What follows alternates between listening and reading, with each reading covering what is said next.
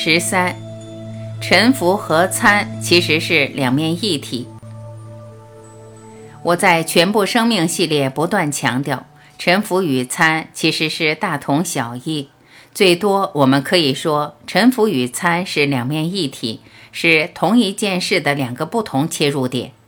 前面我用大我的观念来谈参，一样的也可以借用大我的观念来谈沉浮。我会在下一章打开另一个层面，也就是透过爱、大爱来臣服。然而，在这一章，让我先从大我谈起。站在这样的角度，臣服最多也只是肯定、包容、接受、容纳一切。是透过这种接受一切的念头，我们反而轻松地让主体、动、客体的二元对立中断。让主体倒不需要随时取得某一个客体，这一来，我们也不需要随时去取得一个意思，念头也就自然降低，甚至消失。接受一切，也就面对样样，我们都可以接受。在脑海里，我们一有任何念头，比如想到我，想到你，想到他，想到一个东西，想到任何行动，做、想、预测、投入。想到任何客体、行动、思考、表达的对象，对谁可以做，可以想，可以称赞，可以责备，可以教导，可以帮助。无论是在哪一个层面的各种念头，一样的，我们都可以接受。而我们自然会发现，这种接受的念头，随时可以切进念头的连锁，而随时可以中断它。我们可以这么做沉浮的练习，就像这样。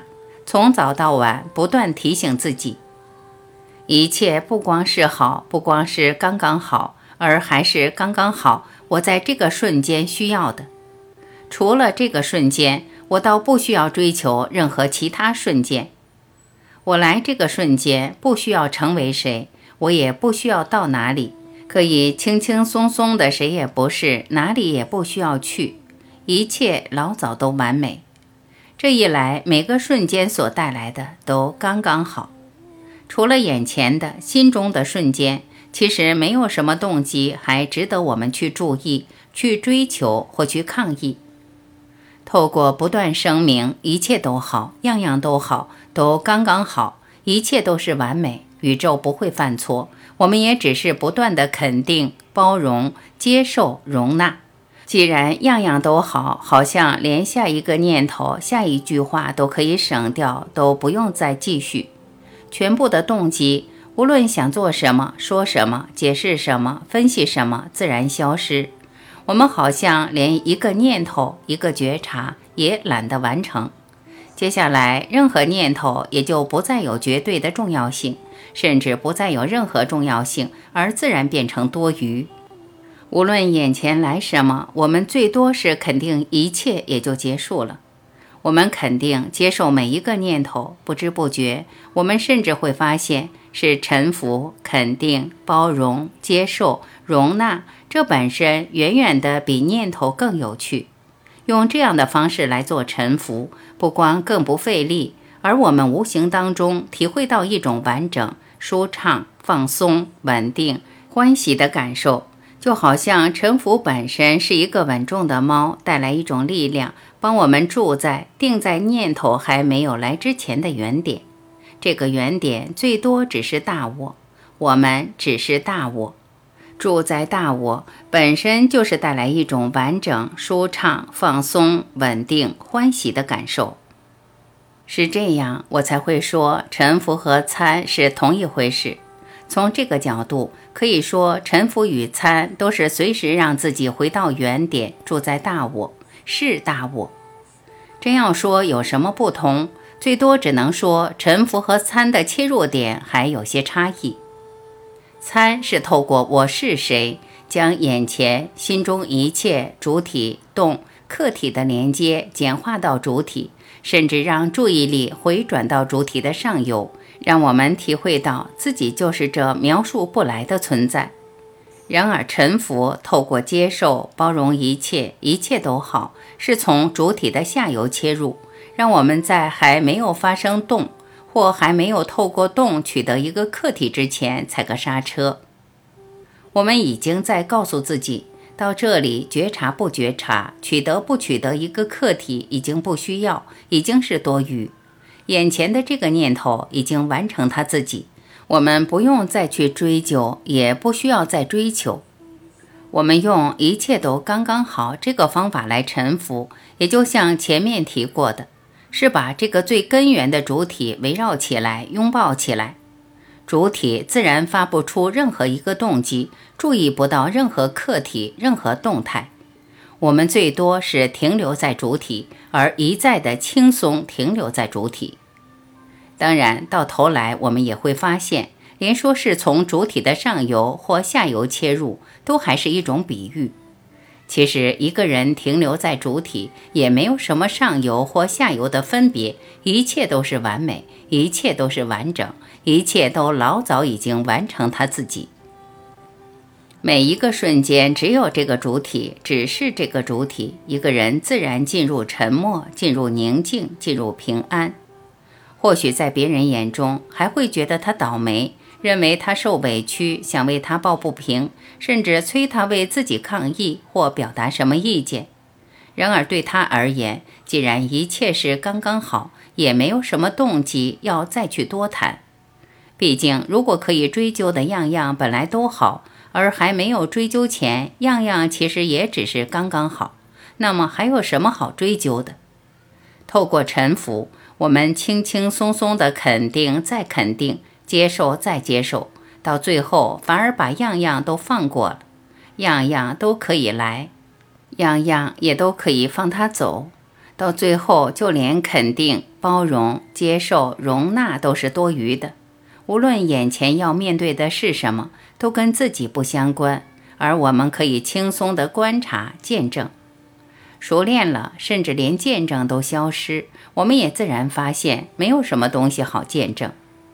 既然样样都可以放过，样样都不在意，没有谁在见证，没有被见证的东西和对象，也就这样子，我们一切顺其自然，而对样样都可以不沾、不执着，可以抽离出来。臣服可以把人带到这样的状态，这一点可能是我们过去想不到的。不管怎么讲，臣服还是离不开大我，最多是透过臣服和肯定，我们不断把注意带回到大我的原点，不知不觉让头脑得到休息，而舒畅地住在大我。而大我本身和前面讲的一样。和我在也没办法分开，本身最多是一种满足感或微细的存在的感触。接下来什么都没有。从这个角度来看，我们也自然明白，沉浮和参一样的，可以打破二元对立的机制。不光如此，它是又轻松又正向，就可以完成同一项作业。表面看来是不同的方法，但其实是一体两面。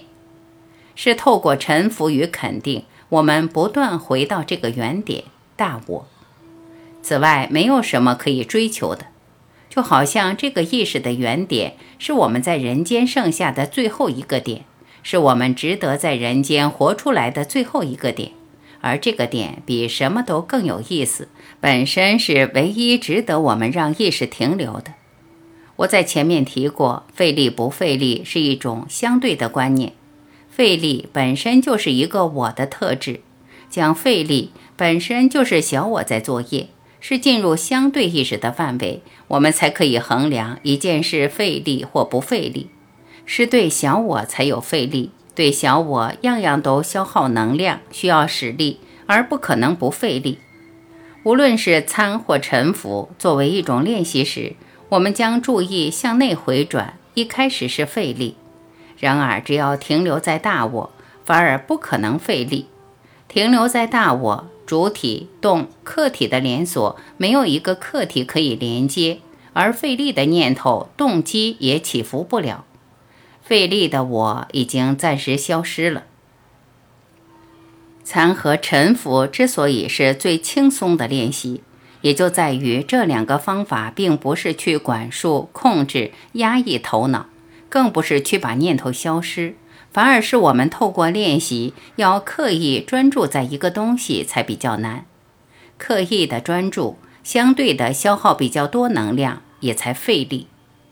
参最多只是我们把注意从这个不存在的世界收回来，落到跟这个虚拟世界不相关的最根本、最真实的状态，而这其实就是大我，它是最轻松的。假如我们感觉不轻松，其实已经走偏、走错了。然而，即使走歪、走偏了，这时候我们最多透过沉浮。让念头和烦恼来，让它走，不去跟它对立，不干涉它，也不抵抗它。这一来，我们的注意反而自然回到大我，滑回到最根本的状态，落回到原点。我们只要停留在这个原点，而透过沉浮，不断的肯定、声明它，不断的是大我和参一样的，早晚这个作业也变成不费力。而在不费力当中，这个原点大我也一样的，早晚站不住，而迟早会被心吸收掉。我们做到最后会发现，就连透过沉浮继续声明，都好像已经是多余了。它已经扩大到无限大，自己自然验证自己，自己自然支持自己，自己也就完成自己。倒不需要我们再加上任何念头来描述它，其实本来也描述不了。再有念头，我们最多也只是需要接受它、肯定它、包容它、容纳它，甚至放过它，它自己本身也就消失了。一个人成熟了，这种消失自然会变成不费力，也自然会变得彻底。